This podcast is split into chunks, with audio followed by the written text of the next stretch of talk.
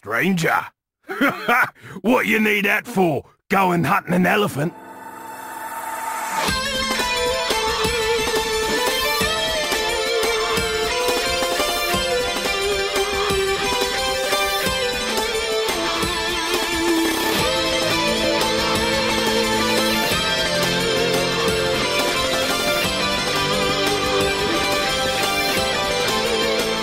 Meu amigo Jonas, Meu amigo Kevin. Recentemente eu enfrentei aí um grande boss do mundo dos jovens, que é o Enem. né? Olha só. Até porque a vida não é só videogame, né? Quem dera fosse. Quem dera fosse. Mas infelizmente não é e a gente tem que estudar também, né? Pra outras coisas, além de jogar joguinhos. Ser alguém na vida. E de um tempo pra cá eu tô percebendo que tem caído muito muito videogame no Enem. né? Ano passado eu lembro de uma questão sobre Minecraft que caiu no Enem. Quem, quem diria que um dia Minecraft cairia no Enem? É, Minecraft é o melhor jogo de todos os tempos. E, e esse provado. ano, e esse ano caiu uma questão sobre essa empresa que a gente ama tanto, que é a EA. Uma questão sobre o FIFA 14, que eu não lembro muito bem o que falava, era alguma coisa assim sobre as jogadoras femininas e tal. Sim. E espero um dia um Enem só de questões de videogame. É, eu tenho fé, eu, eu, tenho fé, eu sou um cara que Nessa a fé. gente gabarita. É, Eu sou um cara. É, eu estudei a minha vida toda pra isso, né? E hoje eu vou falar de Battlefield 1, que por incrível que pareça não é o primeiro jogo da franquia. Olha só. Não, não é, não é. Mas antes de falar é, sobre esse jogo, eu queria saber um pouco qual que é a sua vivência, Jonatas, com Battlefield. Se você jogou algum jogo, pense em jogar algum jogo, qual o seu favorito, se você jogou algum. eu joguei o 3, né? O 3. Foi o jogo que alavancou né, a série Battlefield. É. E joguei o 3, joguei o multiplayer do 3 na casa de um amigo. Uhum. E foi a minha única experiência com o Battlefield, sabe? A campanha nunca me chamou a atenção, Uhum. nunca fui muito fã da campanha de Battlefield. A Uhum. do COD sim, mas de Battlefield não. Uhum. Pra mim sempre o foco foi só, só no multiplayer mesmo, então é só isso que eu tenho a dizer, só no multiplayer mesmo. Desde que eu voltei a ter videogames, isso de 2019 pra cá, eu joguei a campanha do 3, eu gostei bastante. Joguei depois o 4 e o Hardline. Que é, foco, é tem um focozinho na campanha, se não me engano, né? Eu, é, nenhum Battlefield tem um foco na campanha, mas a gente chega lá.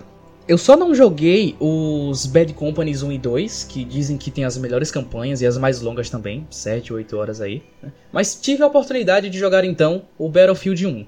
Ele é um jogo um pouco atípico da franquia, porque eu não lembro de, de nenhum Battlefield que se passe na Primeira Guerra. Eu sei que o primeirão lá, de não sei quando, Tem algum ano aí. ele- De algum ano aí, ele. Ele se passa na Segunda Guerra tal, mas não tinha campanha, era só multiplayer e tal. Mas um jogo focado na Primeira Guerra, com, com, com campanha e tudo mais, eu não lembro. Esses Battlefield modernos eu não lembro de, de nenhum se passar em uma guerra antiga. E também é um outro diferencial porque não existem muitos jogos que se passam na Primeira Guerra, né? Geralmente a, a Segunda Guerra é o playground aí de todo o, o jogo de guerra. E acaba que Battlefield ele, ele quis ir um pouco mais além na história e contar uma história que poucas pessoas contam. O jogo ele se passa aí no período entre 1914 e 1918, a- a- o tempo ali da Primeira Guerra. E uma coisa que me decepcionou logo de cara é que assim, esses jogos de guerra, eles eles tratam as suas campanhas de, de, de uma forma diferente, né? Na verdade a campanha ela é só um grande tutorial pro, multi, pro multiplayer. COD é assim, Battlefield é assim. Eventualmente vem uma campanha ou outra que se destaca, mas no geral é assim. Infelizmente esse Battlefield sofre desse mal, que eu não diria um mal, mas pra mim que não gosto de multiplayer e tô lá só pela campanha, é meio que um mal. Eu lembro de ter gostado muito da campanha do terceiro jogo, que dos que eu joguei até agora é a minha favorita. Dizem que o Bad Company ele tem a melhor campanha herói de todos os, os BFs Também ouvi isso. mas eu nunca cheguei a jogar. Mas dos que eu joguei, né? 3, 4 Hardline, a, a campanha do 3, ela ainda é minha favorita. Battlefield 1, ele traz uma campanha um pouco diferente, assim, do, do, do convencional. Na verdade, você não joga uma história única, né? O jogo ele é dividido em 5 capítulos. E em cada capítulo você joga um- uma história diferente, né? São, são essas pepitas de história de guerra que você vai acompanhando, com personagens diferentes, locais diferentes. E na real, como a campanha não é o foco do jogo, a história é bem, bem qualquer coisa assim. né? Então não tem problema falar sobre o que são os capítulos. No capítulo 1 você controla um soldado chamado Daniel Edwards, que antes da guerra ele era um chofer E ele entrou na guerra como um motorista de tanque, daí você já percebe os tutoriais disfarçados. Né? cada, cada capítulo do jogo, na verdade, é uma, é uma desculpa para ele te ensinar algum aspecto do jogo. Esse primeiro capítulo ele se passa quase que por completo uh, no tanque. É meio chato, assim, pra ser o primeiro capítulo, mas. Todo jogo de guerra que tinha uma fase de tanque eu sempre odiei, cara. Cara, fase de tanque, fase de, de avião, De avião. Aquelas fases que você tem que. que, que você tá num, num avião e você tem que bombardear certo lugar. Nossa, Tinha são, muito essa nos codes, cara. são as piores, são as piores. Mas. No capítulo 2 você controla um piloto americano chamado Client, né? Daí uma outra desculpa pra ele te ensinar todas as, as mecânicas de, de aviação do jogo, né? Porque Battlefield, diferente de COD, sempre teve esse diferencial, né? Muito focado em veículo, é, em, em grandes cenários e aos poucos COD foi tentando é, copiar isso, né? O Warzone tá aí, né? O Warzone tá aí pra não deixar a gente mentir. Né? É. No capítulo 3 você controla um soldado das forças especiais chamado Luca Vincenzo. Que automaticamente quando você fala Vincenzo, ah, nasce um bigode em você. que tá procurando seu irmão que tá preso naquele cenário de guerra. Esse seria mais um tutorial sobre a- a- as mecânicas básicas de tiro e tudo mais, é num cenário super aberto e tal. E é um dos capítulos que eu mais gostei. Por ele não, não ser focado em nenhum veículo, né? Porque eu acho que as partes chatas das da campanha do BF é quando ela se foca em algum, algum ponto muito específico. O capítulo 4 se passa durante a invasão naval do Império Britânico é, no território otomano. Você sabe quem foi o exército otomano, Jonatas? Cara, eu sempre gostei de dar essa parte de história aí, mas agora não é mais, cara. Muito eu, tempo eu- vou te explicar de uma forma simples. Existiam os manos e os otomanos. Esse era o império deles. E o capítulo 5, que é o meu favorito, se passa no Oriente Médio, né, é, no período onde o conflito entre o Império Otomano e as tribos árabes estava com força total aí. E você assume uma guerrilha beduína. É essa parte que tá no deserto, você usa cavalos? Essa Isso, parte... essa parte que tá no deserto, você usa cavalos. Pra mim é, é o, o, o capítulo mais legal de todos. Cara, é e, muito interessante, cara. e foi legal eles deixarem o, o melhor capítulo no final, né? Pra já fechar com chave de ouro. É muito interessante essa parte. Eu nunca gostei muito de jogos de guerra antiga, Segunda Guerra e tal. Nossa, os códigos de PlayStation 2. É porque assim, na época do Play 2 só tinha jogo de Segunda Guerra. Sim. Então meio que eu saturei assim. Eu, eu, já esgotei a minha cota de jogo de, de guerra antiga pra vida. Acho que nem por causa do código, mas também pelo causa do famoso Medal of Honor, né? Medal of Honor. Cara, todo jogo de guerra de Play 2 era, era, era um joguinho de Segunda Guerra. Medal of Honor que é o pai do, desse, do, do COD e do Battlefield, O né? pai do código do Battlefield. Acha que, acha que jogo não tem pai? Exato. Mas eu fui pro, pro BF por um quesito, por um aspecto que sempre acompanhou a franquia e eu queria ver como tava nesse, que é gráfico. A ambientação do jogo é super variada, é, como cada capítulo se passa em um local do mundo, você tem muita variedade. Tem capítulo que se passa na Europa, na França, é, no, no deserto. De, fica o destaque aí para pro Drown Distance, que eu nunca tinha jogado um, um BF realmente na nova geração, né? Todos os outros que eu joguei foram no, no PS3. E eu consegui ver nesse jogo o, o, o poder do PlayStation 4 sendo usado ao limite, sabe? É, o, o horizonte, a- a- os efeitos de fumaça, iluminação. É, assim, falar de, de gráfico de Battlefield é chover no molhado. É que nem falar de É. ambientação de Assassin's Creed, mas, assim, é, é muito diferente você jogar um, um Battlefield numa TV Full HD, no PlayStation 4 e tal, e você jogar um, um Battlefield 3 no monitor 800 por 600 no, e tal, sabe? É uma diferença muito grande. É, uma- é- é- é, difere, difere muito. Mas cara. aí também tá uma questão de que a EA, nesse quesito aí, ela sabe desenvolver muito bem graficamente. A EA não, a EA que se dane. A gente tá falando aqui da DICE, que é a única desenvolvedora dentro da EA que ainda faz jogo bom. É verdade. É. É a única E mesmo. uma coisa que me surpreendeu é esse jogo rodar 60 frames no PS4. O, o- o gráfico dele comparado ao gráfico do PC, é, vo- você consegue notar a diferença. Assim, se você for muito chato, se você tiver um olho muito chato, você nota as diferenças. Que o gráfico ele, ele, ele é bem capado assim, mas é, eu acho que eles preferiram manter o, o frame rate do que deixar o jogo estupidamente bonito e com queda de quadros e tudo mais. É, isso é uma coisa que eu percebi jogando alguns jogos da DICE aí nesse meio tempo que ela sabe muito bem otimizar um jogo pra console, sabe? Battlefield 1, Battlefield 5, Battlefront 2, é, todos são jogos que rodam a 60 frames mesmo no console. Isso é impressionante. Se no caso, se eles reduziram é, um pouquinho graficamente pra aumentar o FPS, exceto porque o jogo é de tiro, né? Tem que ter o FPS, né? Tem, tem, deixar... tem que ter um frame rate alto, mas assim, o, o lance é é que o jogo não tá feio, sabe? O, o, ele, não te, ele não foi capado num sentido de que você consegue ver a diferença gráfica gritante. Não, o jogo ainda é lindo, ainda é, é estonteante, os cenários são maravilhosos. É, é, é, fácil, assim, um dos, melhor, um dos jogos mais bonitos que eu já joguei na minha vida. Então ele não peca no questão de downgrade no jogo, né? Não, não, não, não. É assim, se você colocar. Você só vai perceber a diferença se você colocar gameplay lado a lado, assim. É, mas no geral o jogo ele ainda é fenomenalmente bonito, assim, é um dos jogos mais bonitos que eu já joguei na vida. E no PS4. E tinha uma coisa que eu tinha me esquecido, porque tem muito tempo que eu não jogo um Battlefield, né? É, todos os outros eu joguei há mais de um ano atrás. É a diferença de gameplay de Battlefield para COD. Que isso, né, o Jonatas que quase nunca jogou aí Battlefield, talvez não deva se lembrar, mas é, é, é muito legal você ver que Battlefield e COD eles não são dois jogos de tiro que competem. É, é como se você estivesse falando de Need for Speed e Gran Turismo.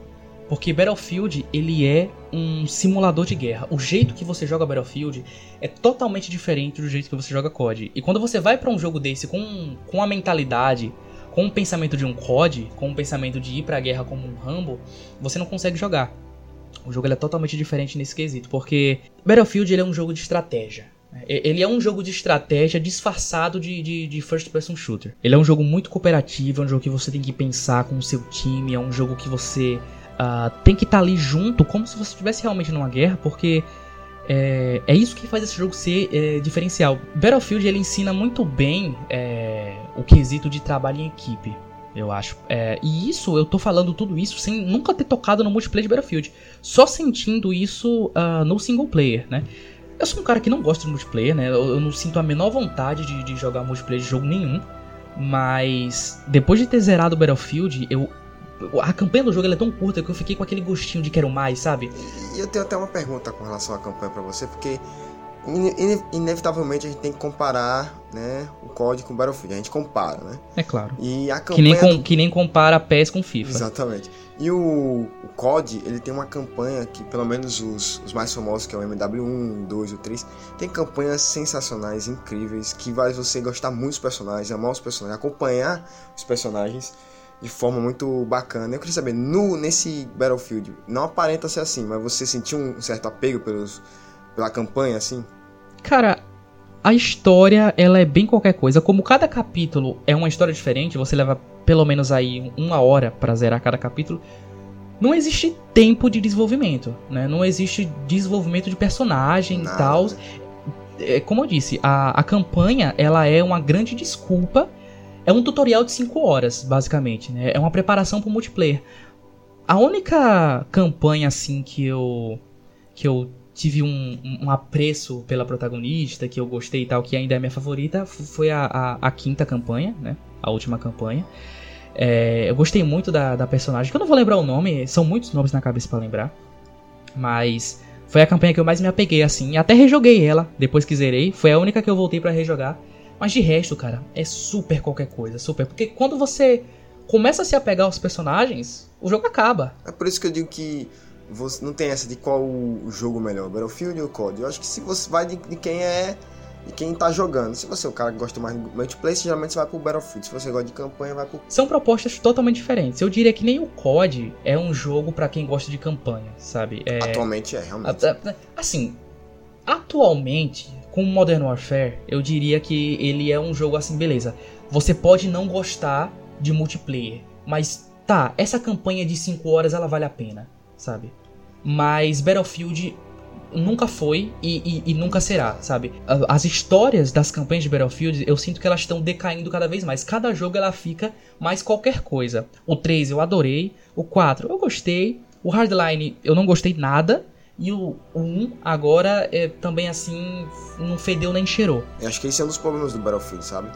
Porque quem curte campanha, infelizmente passa longe do Battlefield. Cara, eu acho que o problema é que a DICE ela não tem tempo de fazer Sim. os jogos, porque Battlefield 1 ele é um jogo de 2016. 2017 foi lançado o Battlefront 2, 2018 o Battlefield 5.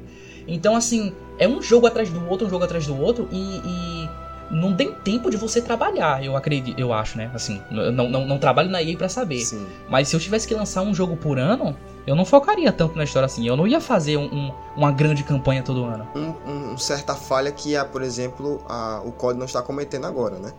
O, veio agora o MW e nem se sabe quando vai vir o MW2, a gente nem sabe, né? Que no caso é a continuação. E, né, comparando, por exemplo, no MW você tem o multiplayer, que é aquele multiplayer clássico do COD, e tem a campanha. E aí ainda por cima tem o Warzone agora, né? Então parece que o COD tá vendo os erros que cometia no passado, tá tentando complementar né, as suas falhas. Algo que eu espero que o Battlefield faça no próximo agora que vai lançar, no final de 2021 agora. Assim, eu acho que uma coisa muito inteligente que a Activision faz, que a EA não faz, é dividir os CODs por estúdio, né? Então, você tem três estúdios trabalhando para lançar um COD por ano. Então, tecnicamente, é, cada estúdio tem pelo menos três anos aí para trabalhar no seu jogo, né? Isso se reflete em muita coisa, principalmente na campanha, assim. COD BF não, é, não, não foi um jogo feito para mim, sabe?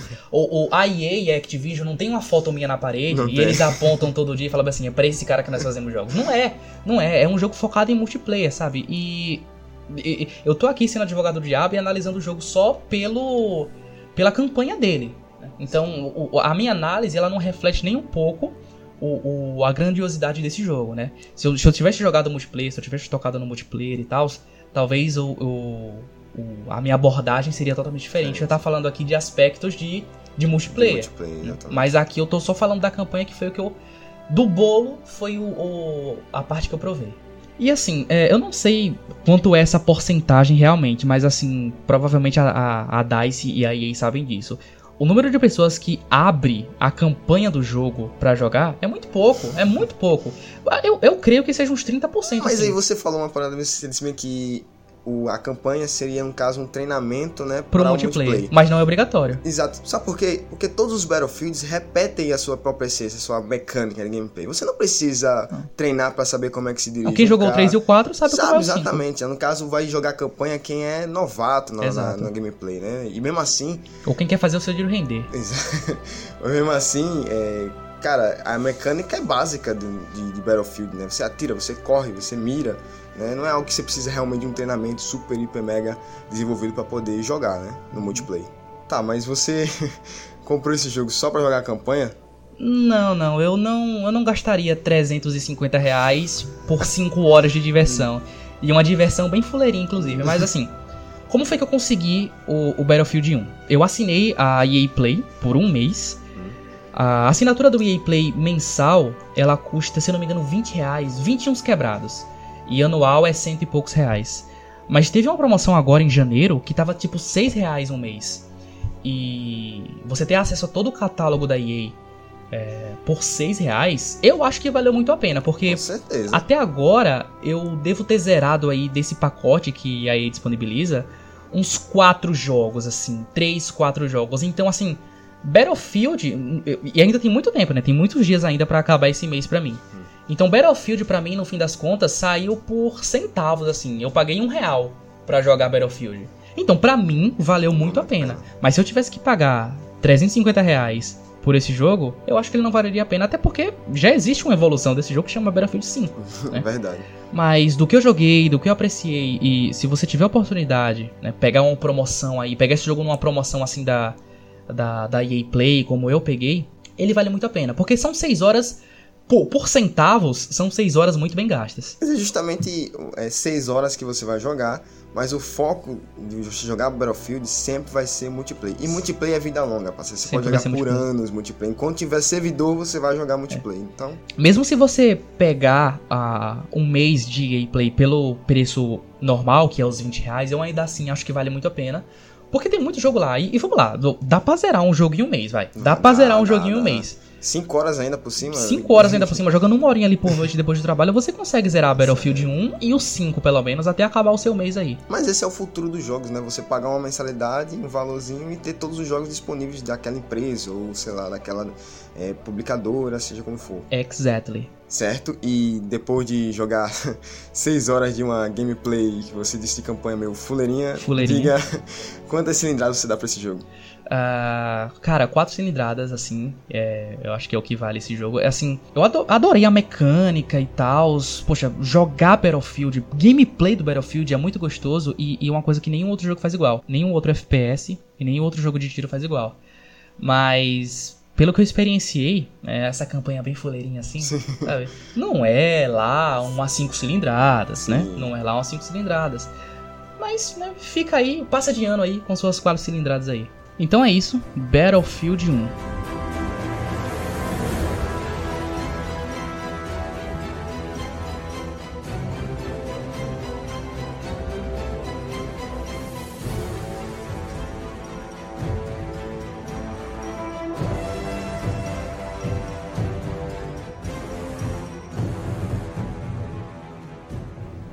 Enquanto eu estava fulerando na Primeira Guerra, você estava jogando aí o, o jogo que inspirou Assassin's Creed Odyssey, né? é, cara, tava jogando Rise Son of Rome, um jogo de gênero hack and slash desenvolvido pela Crytek e publicado pela Microsoft. Um jogo que é exclusivo do Xbox One, tá? Na época que foi lançado, né, em 2013. Mas para PC depois, em 2014 foi lançado. Um jogo que é em terceira pessoa, onde você assume o papel de Marius Tito. Antes de você falar desse jogo, eu posso falar um pouco sobre o que eu sei dele? Que não é muita coisa. Fica à vontade. Então, Rise é um jogo desenvolvido pela Crytek, a mesma desenvolvedora de Crysis e Far Cry 1. Né? Sim. Foi um jogo lançado aí para mostrar o poder do, do Xbox One no seu lançamento. Ele é um jogo que lançou junto com o console. E é um jogo que ninguém dá a mínima para ele, cara. Assim, Rise Son of Rome é o significado de indiferença, velho. Ele foi muito crucificado esse jogo, cara, demais até. E, e tem o seu motivo dessa crucificação, a gente vai comentando ao longo da, da análise. Mas voltando lá à parte que eu comecei, é, você assume o papel de Marius Titus, um general romano, naquela clássica jornada de vingança é, por ter sua família assassinada é, cruelmente por bárbaros. É, o início do jogo, cara, é interessante porque você já é colocado já na gameplay. Tá? Você já é colocado no combate, enfrentando os inimigos. É, o jogo ele começa muito frenético. Sim, com Roma sendo atacada, sendo invadida por bárbaros celtas e você liderando a defesa de Roma contra esses bárbaros. E aí você é introduzindo a gameplay, que eu vou comentar já já. E depois de, de, da gameplay você entra num, numa espécie de palácio junto com o Imperador Nero, sim, o Imperador Nero. No caso, aí. Nero, aquele programa de gravar DVD, né? não, mas é o mesmo nome, o Imperador famoso aí de Roma. Né, responsável até mesmo por quem lembra aí na, na questão bíblica foi quem ordenou a morte de, do apóstolo Paulo e tudo mais. Foi um, um imperador muito poderoso que governou a Roma com mão de ferro nessa partezinha você começa a conversar ele e o jogo conversar com ele e o jogo faz com que o Marius comece a contar a sua história pro Nero. Porque o jogo, esse início de jogo, na verdade, já é pro final do jogo. Como assim? No caso, o jogo começa do final? Do final. Lembra de God of War 1? Que você tá sim, lá no precipício, sim. o Grito se joga, e aí quando ele chega no. no pra, pra... Chega na, no quando fim. ele chega no fim, a narradora mostra que na verdade ali já era o o fim da jornada. da jornada e a gente vai saber o que aconteceu nesse meio tempo. É. é mais ou menos o que o Marius faz com o Nero, que ele vai contando a sua história do início em que ele sai do seu período de treinamento como um soldado romano, se qualifica né, como um soldado romano, e dali em diante começa a história dele, contando como ele chegou naquele momento lá é, para tentar se vingar da sua família. Então, é, o jogo tem essa primícia de você saber o que aconteceu com o Marius, um personagem que é muito bacana, tá? Eu gostei demais do Marius. É aquele protagonista que. É, é incrível que ele é aquele protagonista que faz tudo, sabe? Na questão de combate, na questão de, de, de liderança, é ele para tudo, sabe? É um personagem que vai enfrentar qualquer coisa que você colocar na frente dele, o Marius vai enfrentar. Ele vai bater de frente. Ele é um cara bem inteligente na, na sua forma de, de liderar. É também muito hábil com a espada e com o escudo. Ele é um sábio. É, muito bom o personagem, foi muito bem construído, muito bem desenvolvido. Olha só que surpresa. Apesar de que tenha, ele tem a premissa de um objetivo que é o clichê clássico, né? Que é a vingança. Ele quer vingar porque a, a, o pai, que também foi um soldado romano, a mãe e a irmã dele foram assassinados por bárbaros celtas. E é nesse período aí que ele encontra o comandante Vitalion, que diz para ele, promete a ele que vai dar sangue e vingança a ele pelo que aconteceu à família. E aí ele é inserido no, no, no exército romano de vez e começa uma perseguição para é, destruir a ameaça dos bárbaros celtas. No caso, você disse que no começo do jogo já mostra essa premissa de que a família dele morreu sim, e tudo sim. mais. Como foi que ele reagiu quando o irmão dele morreu, o Luigi's? Não acredito que você fez essa piada, cara. Mas o enredo ele é, ele é bacana, é um enredo muito bom, tá? Apesar de ser clichê, ele é Você diria bom. que é o melhor aspecto do jogo? Não, não é o melhor aspecto. Porque apesar dele ser é, um enredo bacana, que vai chamar tua, sua atenção, vai te fazer prender um pouco na cadeira, né? Querendo saber o que vai acontecer.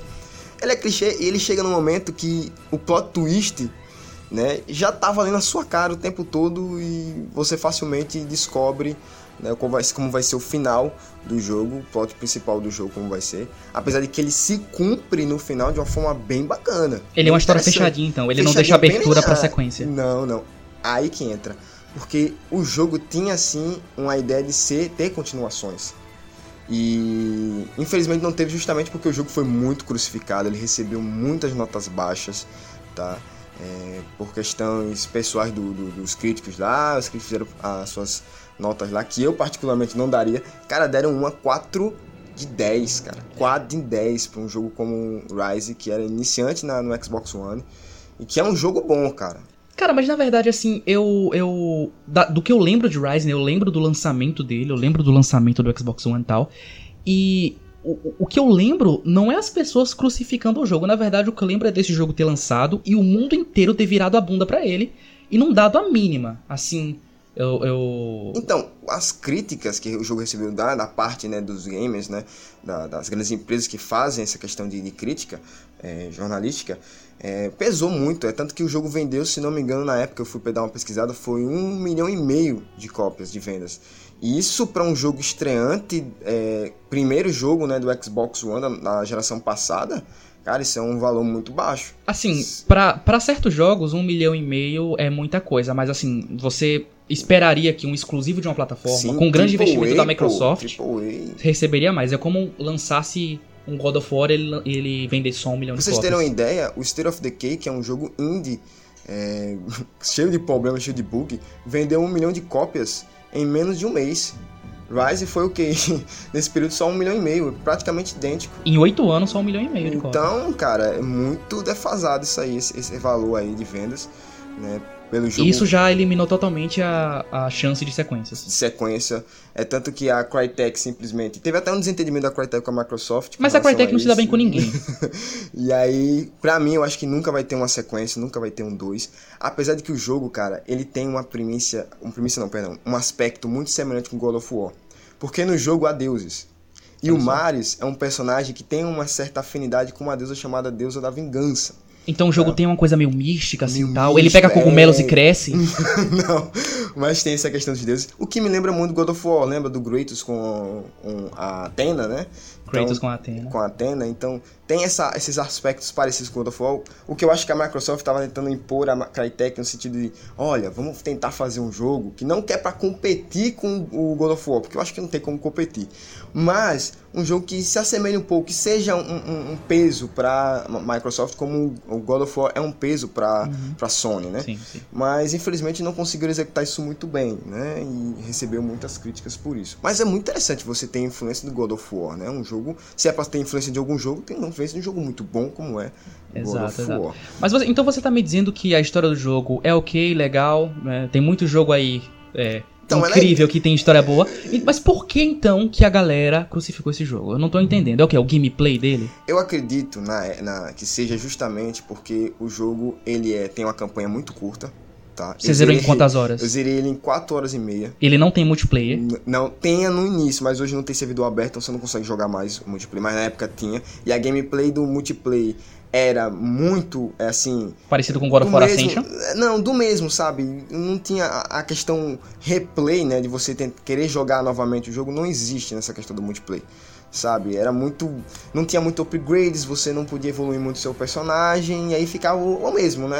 Enjoativo. Você ah. zerava. Estou fazendo uma com os dedos. Você zerava o multiplayer logo. É, não tinha muito o que fazer além do, do, do, clássico, que é bater, bater nos inimigos, é isso aí, combate. Que é a primícia do jogo, é justamente a gameplay que eu vou entrar agora, né, pra comentar, né?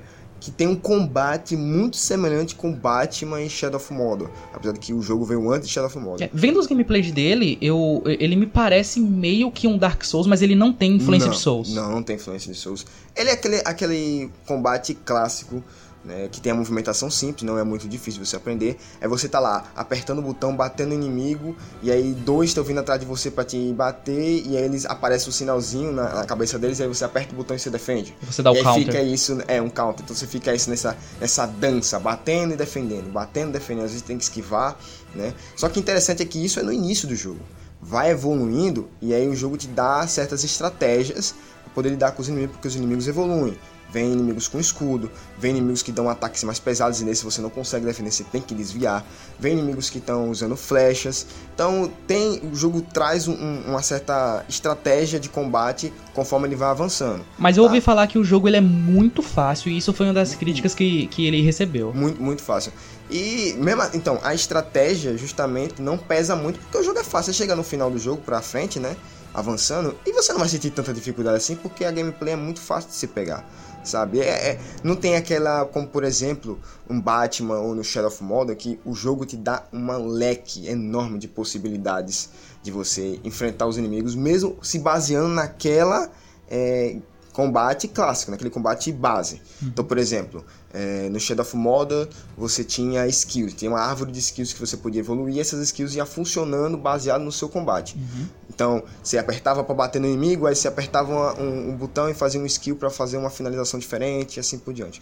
Então, tinha seus meios né, de, de fazer com que a, a, gameplay fosse mais diferenciada, fosse diferenciando, fosse se é, destacando mais. Então, você está me dizendo que é, jogos como Shadow of Mordor, por exemplo, ele tem aquela base do, dos jogos do Batman, mas ele incrementa isso com suas próprias coisas. Exatamente. E no o Rise, ele só tem a base. Só tem a base. E eles tentaram, né, como é que eu posso dizer, é, complementar essa falha, porque o jogo, entenda uma coisa, esse combate, esse estilo de combate que está sendo clássico nos jogos, os jogos muitos jogos estão vindo nesse estilo de combate, nesse estilo de gameplay, nessa mecânica, é enjoativo. Chega um momento que enjoa, você não consegue mais jogar porque fica enjoativo demais. Sabe, é aquela mesma coisa, bater, bater, bater, desviar, defender, fica enjoado. Só que os jogos têm suas maneiras de, de, de complementar essa falha, de desviar sua atenção disso. Com outras mecânicas. Com outras mecânicas, com skills, árvores de skills, um estilo mais RPG, né? O que não tem em Rise. A única coisa, vamos dizer, RPG que vai ter é um upgrade que você faz na sua estamina, perdão, estamina não, na sua vida, né? Sua barrinha de vida, que se aumenta a barrinha de vida, e na sua barrinha de foco. Foco é uma habilidade que você tem no jogo que você bate o seu escudo no chão e tudo ao seu redor fica em câmera lenta. Então o jogo não tem assim coisas como ganhar XP para você ganhar pontos de habilidade, e distribuir no árvore então, de skills. Ele não tem árvore de skills, mas é XP ele tem.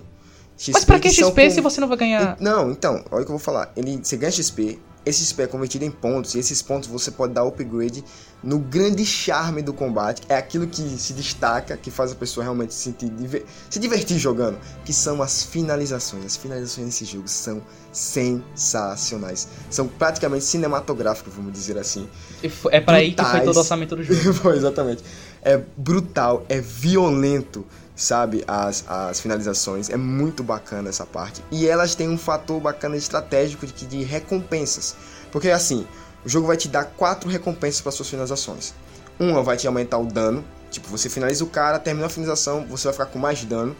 Você vai ganhar também mais XP. Você pode escolher, escolher, é, escolher ganhar mais XP. Escolher ficar com mais foco, ou seja, ter mais aquela habilidadezinha especial dele que deixa tudo em câmera lenta ou ganhar recuperação de vida. Então, por exemplo, você tá lá, sofreu muito dano, tá com pouca vida, você finaliza o cara e aí você ganha, recupera essa vida toda. Então, é, a, a questão da finalização, ela tem a seu parte estratégico, primeiro para resetar, Porque se tiver muitos inimigos à sua volta tentando te bater, se você finaliza o cara, você reseta praticamente o combate. Então isso é bacana, que talvez se tiver com muita pouca vida e os inimigos virem, você reseta, ganha mais vida, isso prolonga o seu combate, tá? E o que não é um problema porque o jogo é, é fácil. Você não vai morrer nunca. Não vai ter problema. E justamente essas são as recompensas também um fator estratégico muito bacana, porque ao longo do jogo você quer dar upgrades na questão da vida e do foco. E nas finalizações, porque você quer ter mais finalizações. Você desbloqueia essas finalizações, ganhando mais XP, aumentando seus pontos e desbloqueando elas. E aí é o charme, porque você quer ver mais essas finalizações, né? São muito bacanas, são muito bonitas, são muito bem feitas, sabe? É como se o jogo todo fosse feito para você finalizar os caras. O combate ali é para você finalizar os caras, pra você degolar eles, desmembrar, enfiar a espada no bucho e assim por diante. É muito bacana mesmo. E essas finalizações, além de ficarem diferentes, porque você vai desbloqueando elas, elas se adaptam ao terreno ao seu redor. Então, por exemplo, se você tá enfrentando um cara próximo de um, vamos dizer que de um penhasco, tá? Se você der para finalizar, aparecer o botão para finalizar ele, o Marius vai finalizar ele por exemplo, dando aquele famoso Esparta, diz Esparta, dando um chutão na barriga dele, empurrando ele lá para baixo para cair. Então, as finanças vão mudando conforme o cenário e elas vão evoluindo e você mesmo tem esse papel de ir desbloqueando elas, o que é muito legal. Assassin's Creed tem muito disso também, das finalizações sim, e tal. Sim, sim. Um, um, o próprio Shadow of Mordor também tem as finalizações, o que eu acho que não é tanto o foco. O foco para mim no, no, no Rise é mais as finalizações e no Shadow não. E tem uma questão no, no combate também que são é o ritmo de batalha. Porque você tem aquela questão do time de botão, né? Que é se o inimigo vir na sua frente, vir para te atacar, você aperta o botão e você desvia, você, perdão, você é, contra-ataca. Se o inimigo vir dando um golpe muito forte, é, você pode desviar. Então é tudo questão de time e de ritmo de batalha ali. Como, é como se fosse uma dança, literalmente uma dança ali com, com os seus inimigos. O termo técnico disso é parry. Isso. E também tem mais duas coisinhas que eu quero comentar no combate, que é muito interessante, muito bacana, que é a liderança dos exércitos, tá? Então, você está liderando um exército romano.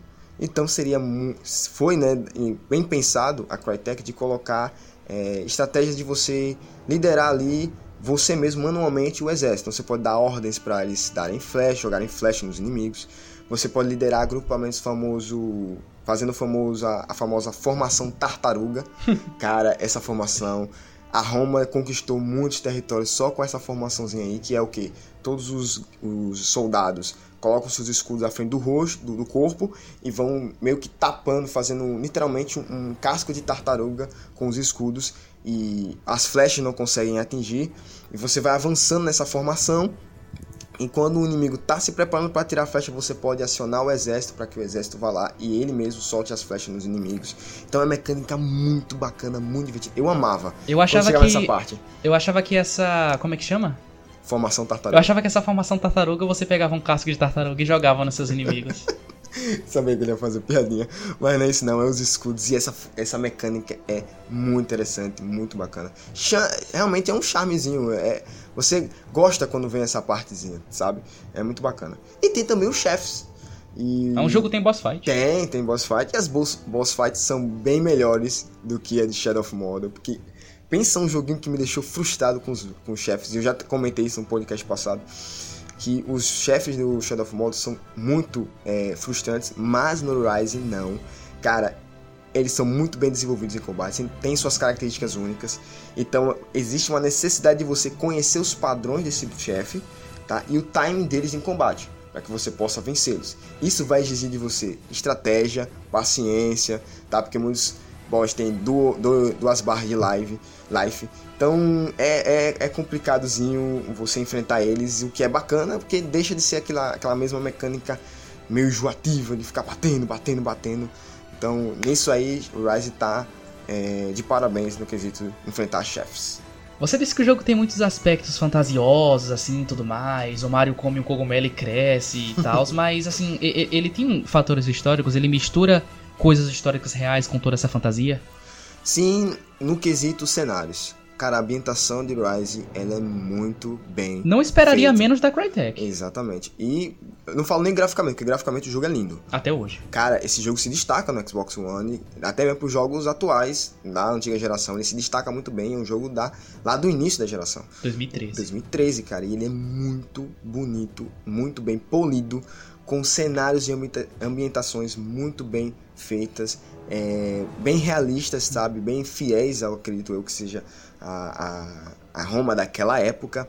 Então, as cidades, a questão também da floresta, os próprios inimigos, os bárbaros, também têm uma, suas vestes são muito bem ah, feitas, sabe? Você percebe, você sente que realmente que é um povo arcaico, um povo, uma sociedade é mais Carente de tecnologia. carente, sabe?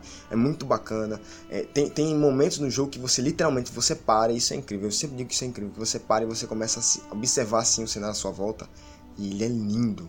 Ele é muito fiel, é, é quase imersivo. Você sente que tá ali com o Marius ali vendo aquilo tudo ao seu redor. Então o jogo, é, nessa parte aí, ele é bem fiel né, a Roma, é, bem fiel ao que era naquela época. Até mesmo pela questão também do exército romano, tá? As armaduras são muito bem feitas, as armaduras são bem fiéis ao que era naquela época. Num quesito geral, o jogo nisso tá de parabéns. O jogo realmente foi fiel ao, ao tempo histórico que ele se passou em termos visuais. Então tá de parabéns nesse quesito aí. Outro ponto também, muito bacana, né, é a questão da trilha sonora. Que a trilha sonora é épica. E quando eu digo épica, não é no sentido de ser elogio, mas o gênero épico mesmo. É uma trilha Não é sonora... porque ela é boa, né? não é porque ela é boa. Mas é porque ela se destaca na parte de ação, ela se destaca na parte em que tem mais a questão de enredo, é, partes em que você só tá ali é, andando sem ter nenhum inimigo para enfrentar, que você tá só literalmente observando e assistindo a paisagem ao redor. Então é uma trilha sonora maravilhosa que eu até baixei para estar escutando de tão boa que é. Então, eu nessa parte aí, o Rise também se destaca muito bem.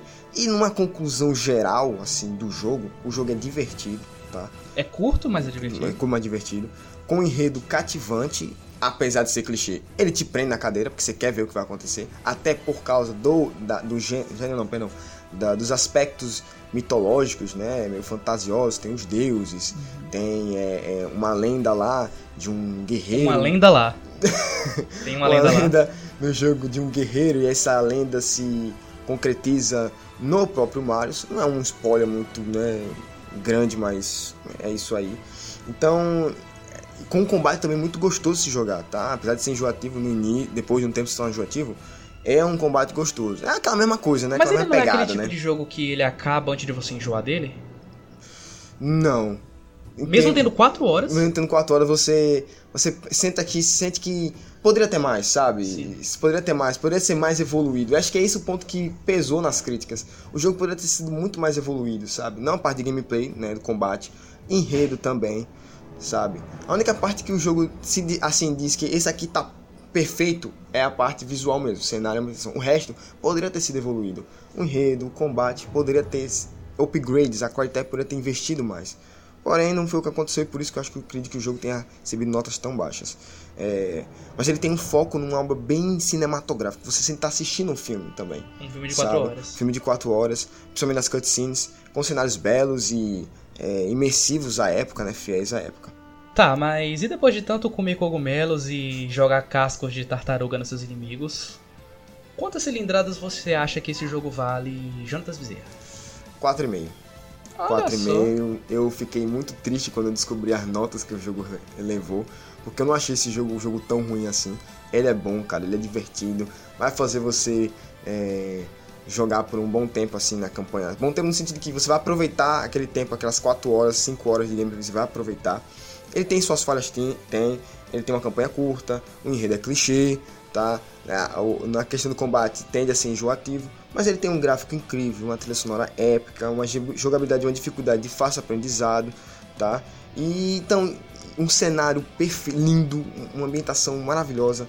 O jogo não, não me deixou assim, é, vamos dizer assim, tipo, sentindo que eu Saturado? perdi tempo jogando. Sim. Eu, eu acredito que eu terminei o jogo dizendo, cara, eu ganhei tempo jogando esse jogo, porque foi divertido, foi bacana terminar ele. Você perderia Sabe? se não tivesse jogado. Exatamente. Fora que o final é um final muito bem feito, sabe? É um final muito bacana. Que Você fecha enfrenta o Bowser bem. e resgata a princesa. Não. Você, eu não posso nem falar o final porque vai ser um spoiler Mas é absurdo. claro que vai ser um spoiler. Então eu vou ficar calado. É melhor. Não posso nem dar dica, assim, não falar um, um pouquinho porque vai ser spoiler, mas é um final muito bem feito que fecha a história de forma perfeita. Só que poderia ter abrido portas para uma continuação, mas a gente sabe que pelas notas, pelo tudo que o jogo passou, a Crytek, a Microsoft não vai querer investir num segundo jogo, até porque ela tá com outros exclusivos aí em mente, né? Tá namorando a Bethesda. Namorando a Bethesda. Então, então... Tá tendo um filho que chama Hellblade 2. Exatamente, então tá meio complicado pra ela voltar os olhos pra um, um novo Rise, né? Um 2. Então, ele que não vai ter uma continuação, mas o jogo é bom. Pra mim, 4,5 vale muito a pena você jogar Rise. Lembrando que se você quiser mandar mensagens pra gente, pode mandar lá no contato arroba motorgráfico.com.br ou no curiouscat.me barra motor underline gráfico, porque eu não consegui registrar motor gráfico tudo junto. Lembrando também que o motor gráfico é uma iniciativa que depende de você para continuar, né? Então, se você quiser que a gente continue aqui falando de joguinhos nesse Brasilzão de meu Deus, que é uma coisa muito difícil, né? é, considere ser um apoiador, né?